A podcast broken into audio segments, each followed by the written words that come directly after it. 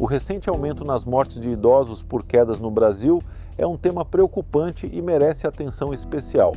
Segundo uma matéria da BBC News Brasil, escrita por Rony Carvalho em 2 de janeiro de 2024, dados do Ministério da Saúde indicam um crescimento acelerado desse tipo de acidente no país.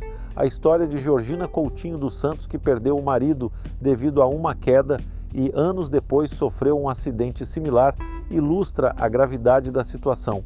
As quedas são agora a terceira causa de mortalidade entre pessoas com mais de 65 anos no Brasil, com um número alarmante de óbitos e hospitalizações.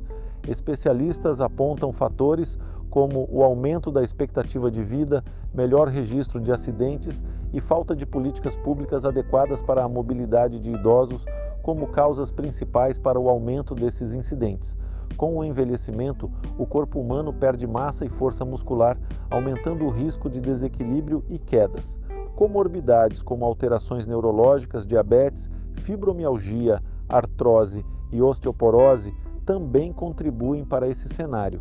É fundamental repensar a organização das cidades e infraestruturas para melhor atender uma população que está envelhecendo, melhorias nas vias públicas, iluminação adequada e ajustes na infraestrutura doméstica podem ajudar na prevenção de quedas. Além disso, a conscientização familiar e a adoção de hábitos seguros pelos próprios idosos são essenciais.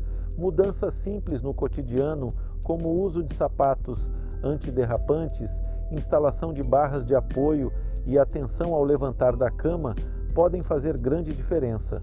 O aumento nas mortes de idosos por quedas é um lembrete da necessidade de políticas públicas mais efetivas e de uma cultura de cuidado e prevenção para garantir a segurança e o bem-estar dos nossos idosos.